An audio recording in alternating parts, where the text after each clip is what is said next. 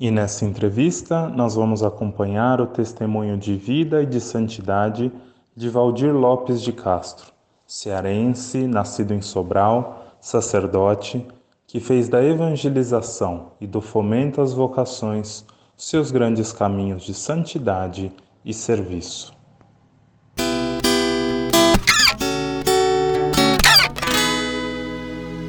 Hoje, para nos ajudar, teremos a ilustre presença da Vanderlúcia. Vanderlúcia, bem-vinda ao Brasil Terra de Santos, uma boa tarde. Diga aí de onde você está falando, um pouquinho do seu trabalho aí pastoral. Boa tarde, eu falo da cidade de Marco, no estado do Ceará, na Diocese de Sobral, cujo bispo é Dom José Luiz Gomes de Vasconcelos. Somos igreja, hoje sou presidente do CPP aqui na nossa paróquia, e toda a vida tive a minha vida junto à paróquia. É uma leiga bem engajada, pela graça de Deus. Sou fundadora de uma comunidade, de um carisma, a comunidade Filhos de Sião, temos um trabalho de evangelização, podemos dizer assim, que bem avançado. Sim, é sempre bom falar com alguém do Ceará, sempre bom contar uma causa de santidade em solo cearense, porque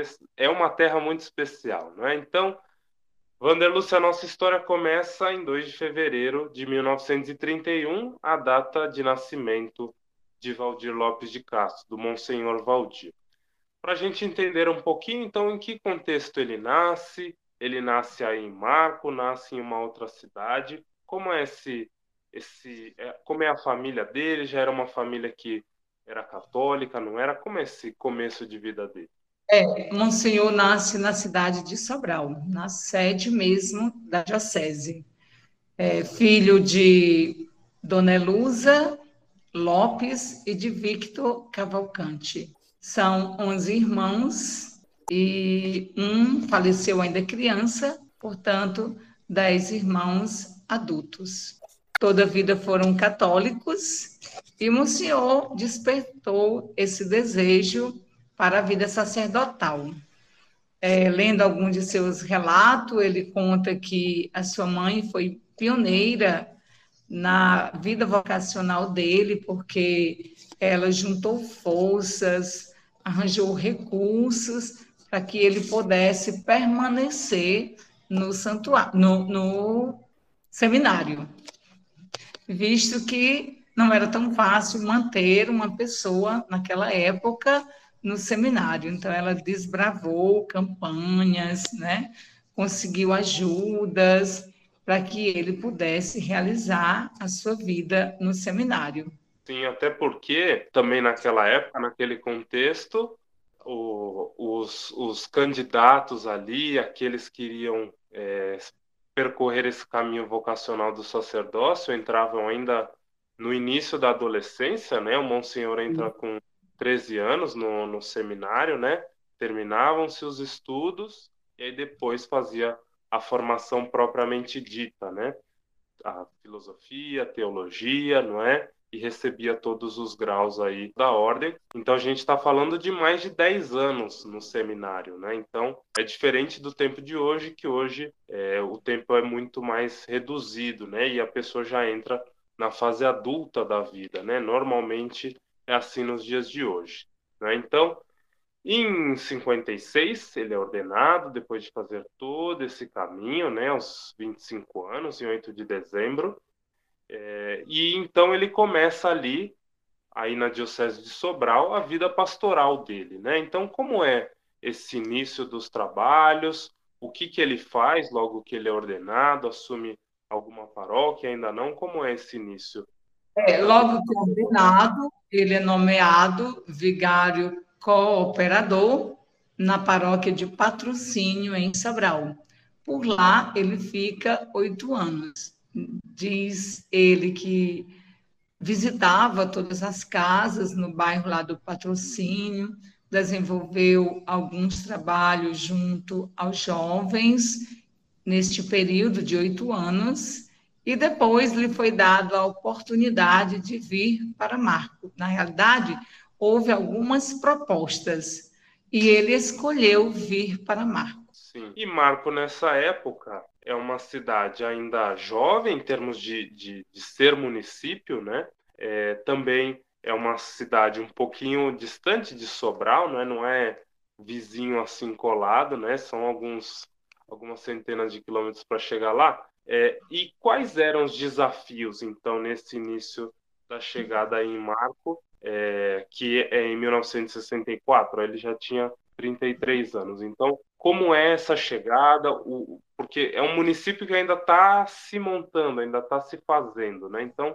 como é esse início aí? Verdade, um município bem jovem, né? É, ele é não moiado para a paróquia de São Manuel e é um ano de muito inverno. Nós estamos a 90 quilômetros de Sobral e temos a alegria de contar com o rio Acaraú. É um rio que nasce depois de Sobral e deságua aqui no Acaraú. Então, é, está acontecendo uma reunião de padres no Acaraú, e ele vem para esta reunião, e de lá da reunião ele já fica em Marco. Só que o deslocamento dele de Acaraú para Marco não vai ser tão fácil, porque nós estamos em, plena, em pleno inverno, muita água no rio, teve que passar de canoas, chegar aqui na paróquia e viver todo esse contexto, né? Mas veio disposto a assumir a paróquia de São Manuel e colocar aqui toda, toda a sua ação litúrgica em prática, em prol do povo de Marco. Né? Ele diz que foi muito bem acolhido, encontrou um povo acolhedor e teve que se adaptar, mas ele diz que em todo momento foi muito bem acolhido e só tem que agradecer ao povo de Marco. Monsenhor logo se tornou muito apaixonado pelo nosso padroeiro São Manuel. Ele carregava assim uma devoção muito grande ao padroeiro da nossa cidade, bem como ao Santíssimo Sacramento. Nós fazemos aqui até, até ele, né, duas festas, a festa do padroeiro, a festa de São Manuel, e a festa de Corpus Christi, por quem ele nutria muito amor, muita devoção, e tornou todo o seu povo também apaixonado por São Manuel e pelo Santíssimo Sacramento. Sim, é, e também, como eu falei, você também falou, é, é, um, é um município que ainda está crescendo, né? Está ainda se desenvolvendo como um município e o Monsenhor Valdir, que nesse tempo ainda não é Monsenhor, não é? é vai ser nomeado depois como Monsenhor, ele também se envolve em muitas questões sociais, porque a vida das pessoas estava ali se consolidando, tinha a questão da, da educação, tinha a questão daqueles é, mais, mais desfavorecidos, não é? aqueles que tinham dificuldade ali para se alimentar, para viver. Então, como é essa esse serviço de caridade, mas também esse trabalho social para a cidade, né? O quão importante ele é para a cidade, quais são os principais trabalhos que ele desenvolve nesse sentido social. É, nesse, no sentido social, ele conseguiu, junto à Caritas, trazer um bairro para a cidade que ainda hoje é chamado de bairro dos alemães. Então, ele conseguiu é, a construção de diversas casas populares com uma verba alemã para as pessoas mais necessitadas. Era um bairro bem grande, muitas casas foram construídas e recebeu o nome de bairro dos alemães. É, também chegou a mobilizar a construção de pontes em vista do rio Acaraú, e se envolveu também na questão da, da, da, da construção de escola, não da construção em si, mas de trazer a educação para o povo de Marco, porque nós só tínhamos aqui até a quarta série primária, e aí ele diz que começou a observar que algumas pessoas que tinham condição tiravam seus filhos daqui para estudar em Fortaleza ou em Sobral. E aquilo começou a mexer com ele, então ele começou a abrir caminhos para trazer a educação para que os jovens não tivessem mais que sair de sua cidade. Ele encontrou a SENEC, que na época era SENEG, Escolas Campanha Nacional de Educandários Gratuitos, então ele conseguiu trazer esta, essa campanha para cá de escolas comunitárias. Foi renome na cidade por muito tempo. Ele se tornou diretor até o ano de 2000, já pertinho de sua morte, né? Foi, foi diretor da escola, e por esta escola passou quase todo mundo aqui da cidade.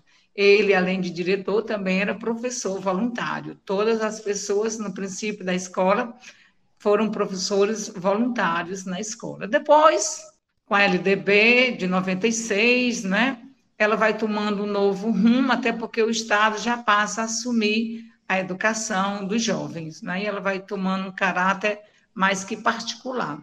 Mas 70% das pessoas da cidade passaram pelo Colégio São Manuel. Sim, ele não só marca a vida religiosa da cidade, mas a vida da cidade como, como um todo, né? Sempre no, no amor, na simplicidade tem o, tem o contexto biográfico, histórico, que é importante, mas é, eu, aí eu queria perguntar na tua particularidade, Vanderlúcia, como é que você conhece o Monsenhor Valdir? Porque, assim, imagino que é, para alguém que vive, vive numa cidade onde tem uma pessoa ali que já é uma referência, às vezes é, se torna, digamos assim, um pouco comum, não é? Porque ele é a referência ali para a cidade, todo mundo já conhece ele, não é?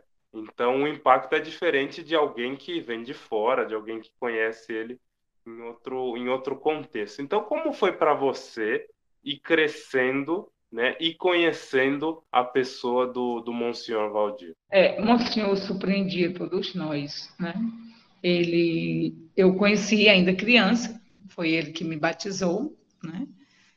fiz primeira comunhão e também me casei e batizei minha filha. Então, todo mundo aqui foi batizado, fez primeira comunhão e casou com o senhor Valdir. Muita gente, né? Pastor da cidade. E a gente é um amor muito grande por ele, porque ele conhecia todo mundo pelo nome. Ao se aproximar de cada pessoa, ele dizia assim: de qual é a sua família porque ele, ele conhecia toda a família, todas as famílias. Ele já sabia a origem e a vida de todos pela vida dos pais, né? Eu não sou da cidade, sou de um interiorzinho, de, de um distrito daqui, e ele ia celebrar as missas lá nesse distrito, mas comecei a minha amizade com o senhor Valdir aos nove anos de idade, quando eu fiz minha primeira comunhão, e dali também eu já me tornava catequista, né? Mas um fato muito grande que me marcou, meu pai bebia, né? Eu tinha mais ou menos nove anos, meu pai bebia e naquela época era muito difícil a aquisição da palavra de Deus. E eu, eu, o papai procurou o Monsenhor e disse que queria muito conseguir uma Bíblia. Isso passou quando o Monsenhor retorna ao nosso distrito para fazer a próxima missa, né, nossa comunidade. Então, o Monsenhor chega lá com a Bíblia. E é claro, meu pai não estava lá para receber, porque ele vivia, estava bebendo, né? Mas ele sabia de quem eu era filha e, e, disse que tinha levado a Bíblia para o papai, então me entregou a Bíblia, né? E aquilo me impressionou muito, porque já havia passado algum tempo, como era que ele lembrava, né? Mas para a gente ver assim a seriedade com que ele levava o seu trabalho pastoral. Então, eu recebi aquela Bíblia, né? E, dada por ele. Né? Na verdade, eu creio que ele deu, que papai nunca pagou essa Bíblia, né? Mas ele levou como compromisso pastoral, o que ajudou muito a nossa caminhada de fé. Né? Então, todos aqui na cidade são marcados pela presença do seu pastoreio, todos têm uma coisa a contar, porque ele, ele conhecia todos pelo nome, ele sabia a casa de, de todo mundo, onde ficava, não é? Monsenhor, ele nos acompanhava do nascimento à morte, ele acompanhava todos os velórios até o cemitério, então era, era assim, era um grande pastor, um, um pastor realmente muito presente. Quando Monsenhor Valdir morreu, a cidade toda ficou em luto, né? e todo mundo aclamava pelas ruas: é santo, morreu o santo, morreu o santo, o santo faleceu. Isso foi assim. Uma, uma coisa inexplicável, andou muito grande. A cidade viveu um luto muito grande. Mas assim era a vida do Monsenhor, né? Todos acreditavam, todos se aconselhavam com ele, né? todo ia buscar uma palavra para a sua vida, porque ele se envolvia realmente na sua vida pastoral com os seus paroquianos. Sim. Mas e o mais interessante do Monsenhor na, na sua lida pastoral é que ele foi pioneiro na implantação do dízimo na nossa diocese, né? Ele começou a partilhar conosco que não queria que a sua igreja sobrevivesse de taxa, aquilo feria muito a ele ter que estar cobrando taxa.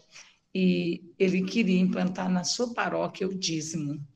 E ele começou a fazer reunião e falar do dízimo, e ele, e ele disse que daquele momento em diante ele ia abolir as taxas.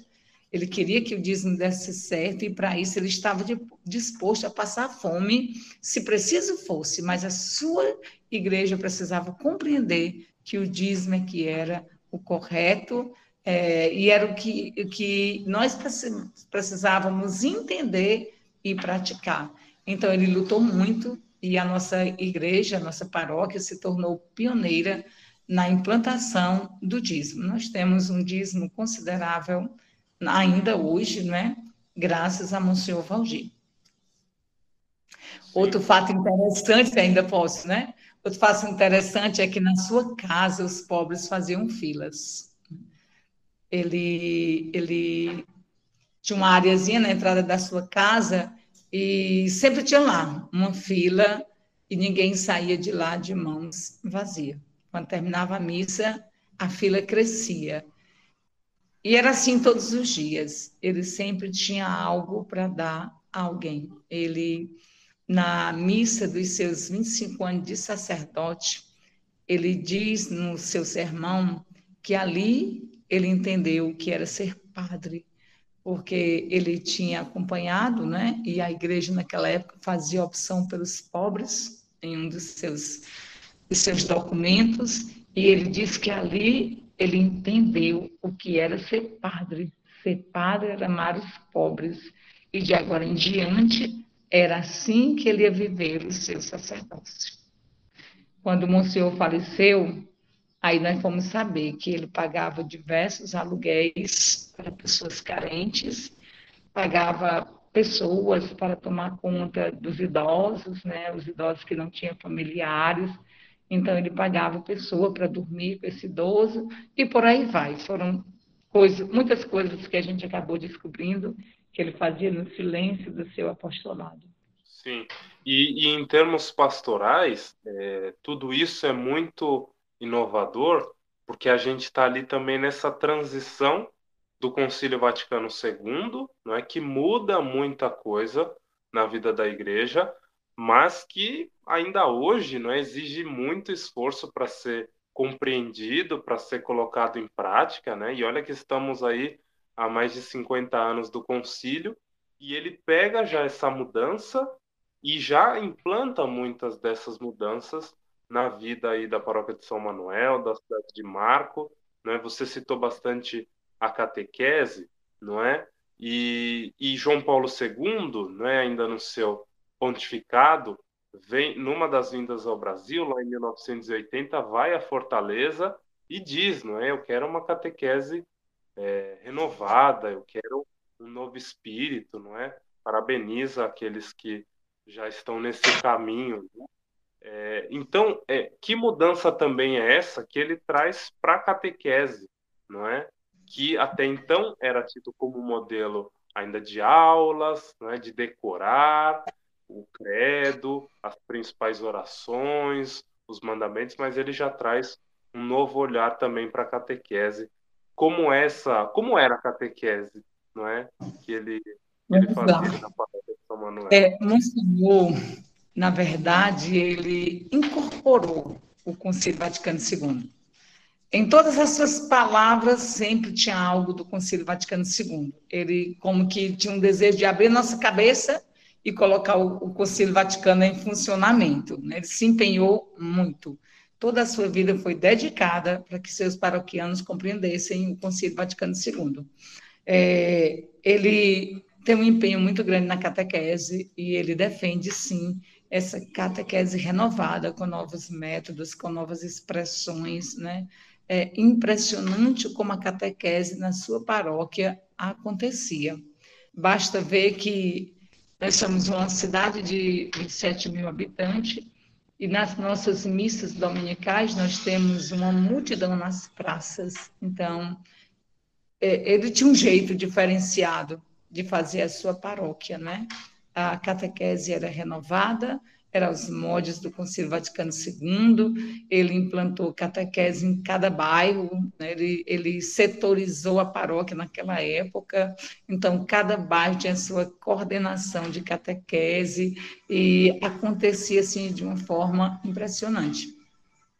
É, as festas de padroeiro ele não preparava, ele chamava todas as comunidades e os leigos comprometidos na paróquia para preparar a festa. A gente tinha que dar conta dos temas.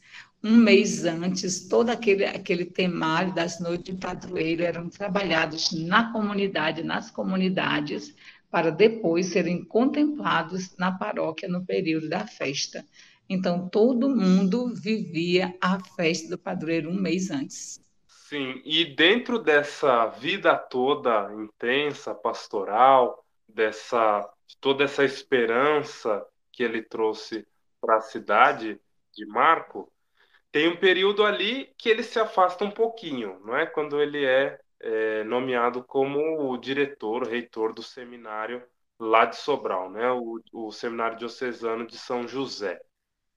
Como esse período? Porque aí eu acho que muita gente já pensou isso. Agora ele está indo para o seminário, talvez ele vá para outro lugar depois, não volta para cá. Como foi esse período aí para para a cidade? Na verdade, ele não se afasta da paróquia. Ele permanece na paróquia, dando assistência ao seminário. Apertou um pouco a vida dele, mas ele não deixou a paróquia, permaneceu na paróquia. Ele ficou conosco 38 anos e alguns meses sem se afastar da paróquia.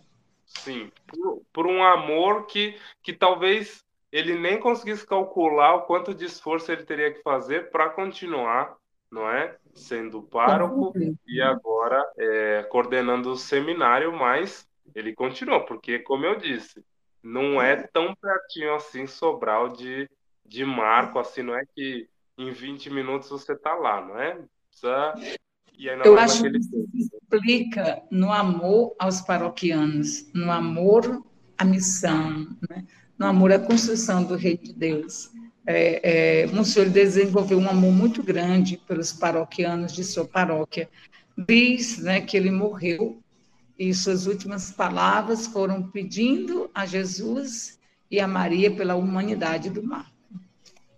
Ele amava essa cidade.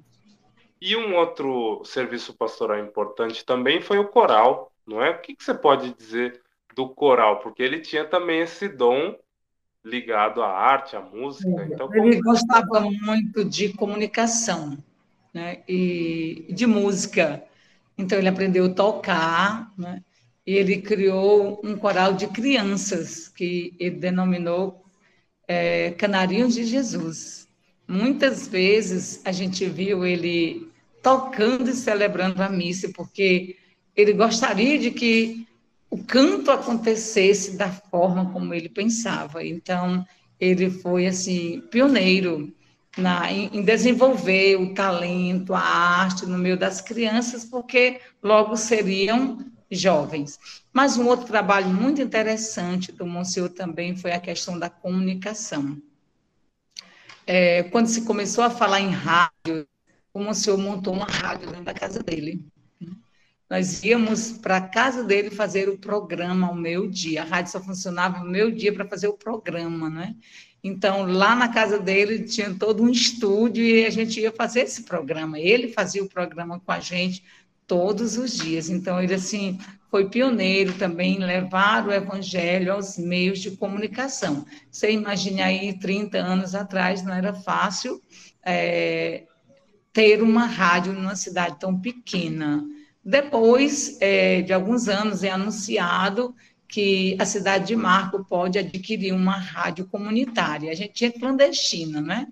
Então, é, abre-se espaço para que Marco possa ter uma rádio comunitária. E ele entra na luta para ganhar o direito dessa rádio comunitária, com o intuito de evangelizar, de fazer o evangelho chegar aos aos mais distantes, aos doentes, aos que não podem vir à igreja, e assim aconteceu. Essa rádio ainda hoje existe, né? tem uma associação que cuida desta rádio, mas era um homem de comunicação. Entendia que era necessário que o evangelho chegasse aos meios de comunicação. É, outra coisa interessante é que, dentro da liturgia, né, era um homem muito litúrgico também. Ele queria que todos os salmos fossem cantados, inclusive na semana.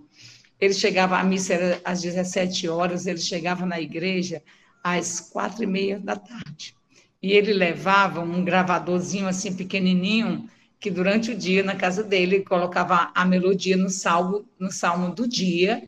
Então, ele chegava às quatro e meia para que todo o povo da celebração daquele dia ensaiasse o salmo e pudesse cantar o salmo na liturgia da missa, mesmo em dia de semana. Então, todos os dias a gente estava lá às 16h30, porque tinha que aprender o salmo, que ele botou a melodia, o salmo do dia.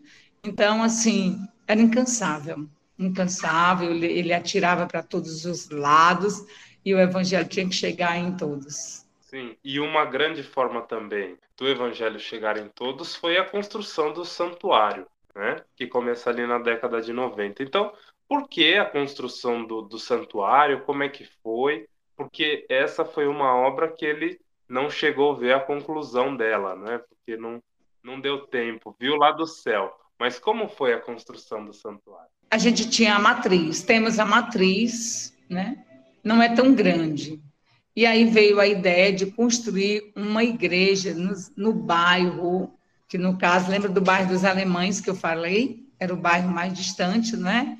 Então, ele se preocupava em que a igreja estivesse ali perto dos mais simples. Ele, ele entendia que era distante para esse povo vir para a matriz, então a igreja precisava chegar lá. Né? E foram feitas diversas reuniões para a gente entender a ideia da construção dessa igreja, mas também porque Alguns queriam menores, achavam que a, a, a, comunidade não teria condição de fazer uma igreja muito grande, e, e ele decidiu, juntamente com algumas lideranças da cidade, a, a, a ideia de colocar na nossa, igreja, na nossa cabeça que deveria ser uma igreja bem grande. E daí, quando o bispo veio para a primeira inauguração, digamos assim, mesmo sem terminar, mas para para que os trabalhos já começassem a funcionar. E o bispo olhou para a igreja e disse: Isso aqui é um santuário, isso aqui é a elevação de um santuário. E aí passou a ser santuário, mas realmente é bem grande, né? E hoje já está dentro da cidade, não mais no bairro, mas já está dentro da cidade, porque a cidade vai crescendo, vai crescendo, né? E comporta todo mundo, muita gente, bem mais, talvez o triplo da matriz, né? É um lindo santuário e ele dedicou esse santuário ao coração de Jesus. Sim, e no coração de Jesus a gente encontra a paz, a misericórdia. E o Monsenhor Valdir era um homem de paz, né? algo que é tão importante para os dias de hoje, não é? Que a gente, com tantos conflitos, as guerras, a gente precisa muito de paz. O que, que você pode falar da paz que o Monsenhor Valdir transmitia? Ele era um defensor da paz. Inclusive, algumas ruas na nossa cidade né, acabavam sendo apelidadas pela violência na época. É, nessas ruas mais afastadas é comum bares, é comum a bebida, é comum as brigas.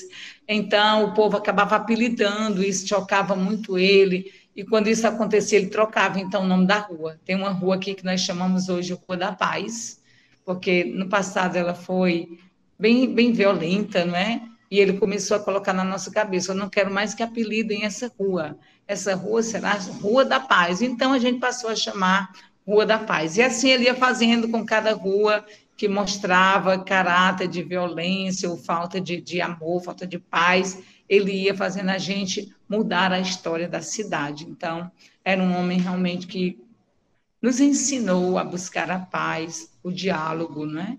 O diálogo e nos ensinou a sermos irmãos. E você falou tanto dos, dos momentos finais da vida dele, do falecimento. Como é esse, esse momento final que, digamos assim, numa linguagem bíblica, chega como um ladrão, não é? Como Jesus diria que surpreende a todos. Então, como é esse momento final da vida dele? É, começou assim. Uma vez ele falou para a gente no CPP que ele precisava fazer caminhada, é, até por uma recomendação médica em vista da saúde dele. E ele começou a fazer caminhada. Incrível é que ele não caminhava dia de sábado. Ele disse que não gostava de caminhar dia de sábado, tinha medo. Havia festa, vinha pessoas dirigindo alcoolizado, então ele tinha esse cuidado no coração dele. E o acidente dele acontece no sábado. Coisas de Deus, né? Naquele dia ele levantou e foi caminhar e quando ele atravessava da casa dele a avenida, ele foi pego por um carro. A gente tem consciência que foi um acidente. Foi um acidente, talvez necessário para que reconhecêssemos a santidade dele. É, Deus tem caminho que nós não entendemos, né? Provavelmente, se tivesse morrido de, de forma natural, a gente não tivesse reconhecido tamanha santidade. Mas o fato é que ocorreu o um acidente e chocou a todos nós. Né? A cidade viveu um luto. Falar de Monsenhor Valdir é abrir a chaga desse luto, né? e logo a cidade toda se encheu de gente, todo mundo rezando, e, porque ele foi levado ainda à Santa Casa de Misericórdia em Sobral, e quando ele fazia lá uma tomografia, tomografia veio a óbito, né? E todo mundo veio de onde estava, de todos os lugares, para ver realmente o santo que havia falecido.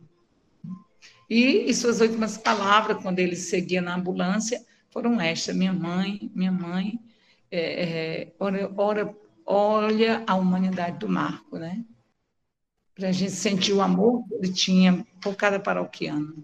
Sim. E, e através desse amor, através dessa presença, através dessa caridade, dessa, dessa proximidade de cada um, o que, que você acha que nós podemos aprender com o exemplo dele? É claro, cada um tem o próprio caminho de santidade, e essa é uma frase dele, também, não é? Que cada um chegue à santidade à sua maneira, à sua própria maneira. Ele, ele queria que todos os paroquianos fossem santos, não é?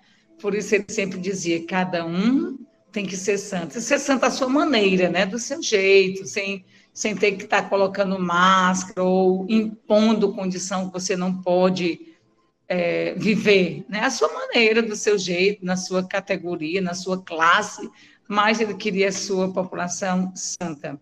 É, eu esqueci de dizer que os seus restos mortais estão no Santuário Coração de Jesus. Existe lá um espaço muito belo, né, onde está colocada a sua urna com seus restos mortais e hoje se torna para nós um lugar de peregrinação.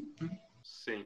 Então nós que não somos de, de Marco, né, porque vocês todos já aprenderam a ser santos a própria maneira. Como você acha que nós podemos continuar esse caminho de santidade, chegar nesse caminho de santidade, trilhar esse caminho de santidade, Cado? Claro, cada um a própria maneira, cada um está num ponto desse caminho, mas a exemplo do Monsenhor Valdir, o que, que a gente pode aprender para continuar esse caminho de santidade? Monsenhor Valdir era um homem de muita oração ele fazia sua oração pessoal todos os dias. Né? Então, ele vivia na intimidade do Pai. Era um homem muito íntimo. Né? Ele cansei de ver o seu Valdir de duas horas diante do Santíssimo Sacramento, de joelhos, fazendo adoração.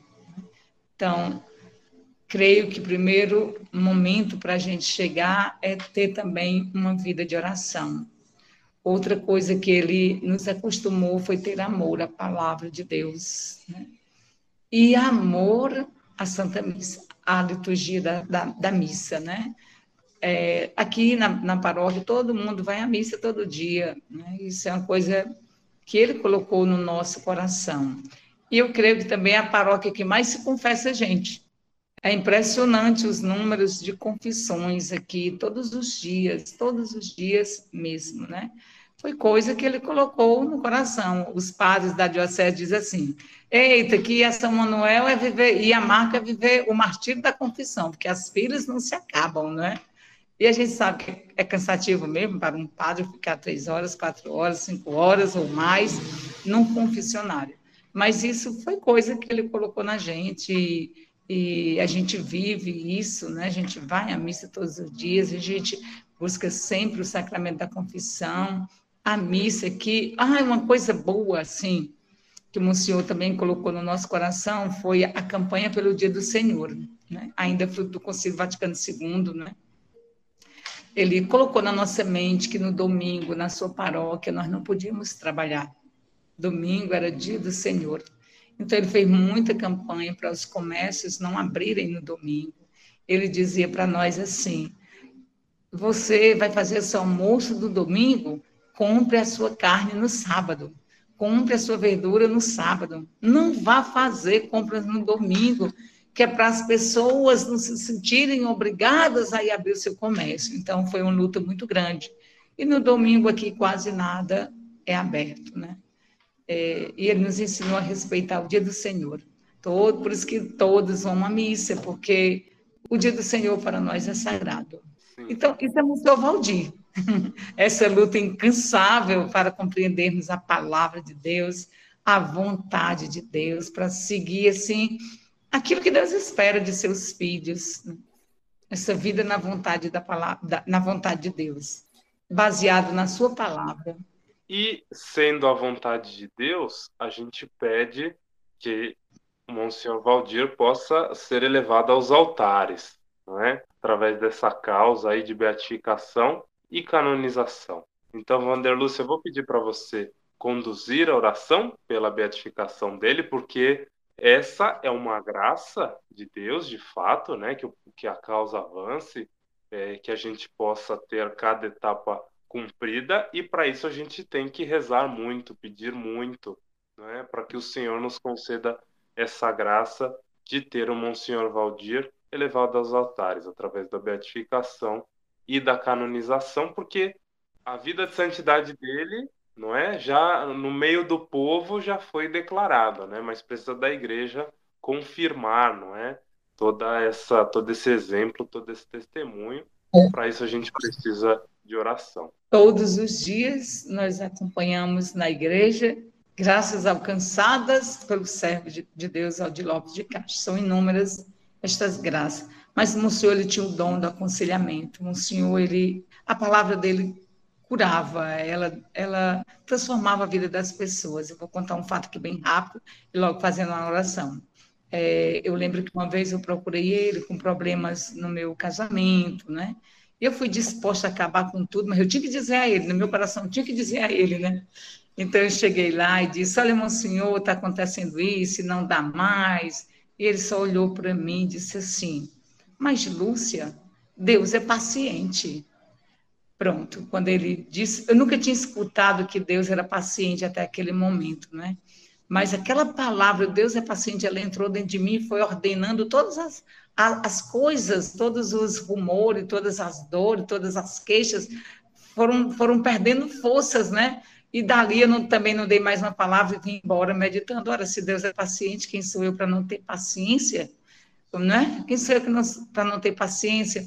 E pronto e acabou a dor, e até hoje nós estamos bem, vivendo muito bem, graças a Deus. Então, era assim, o Senhor, ele, ele, ele fazia bênçãos na vida de todo mundo que o procurava. Por isso, realmente morreu em forma de santidade. E não tenha medo de pedir graças a Monsenhor Valdir, porque com certeza ele vai alcançar. Vamos rezar. Deus misericordioso, que sois um só na Santíssima Trindade, Pai e Filho e Espírito Santo.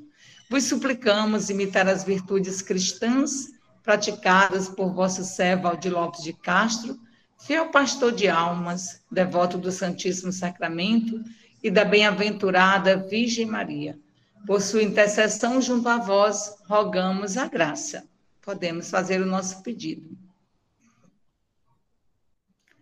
Que confiantemente vos pedimos e se para vós sagrado, que o servo de Deus Aldir Lopes de Castro seja levado à glória dos altares. Amém.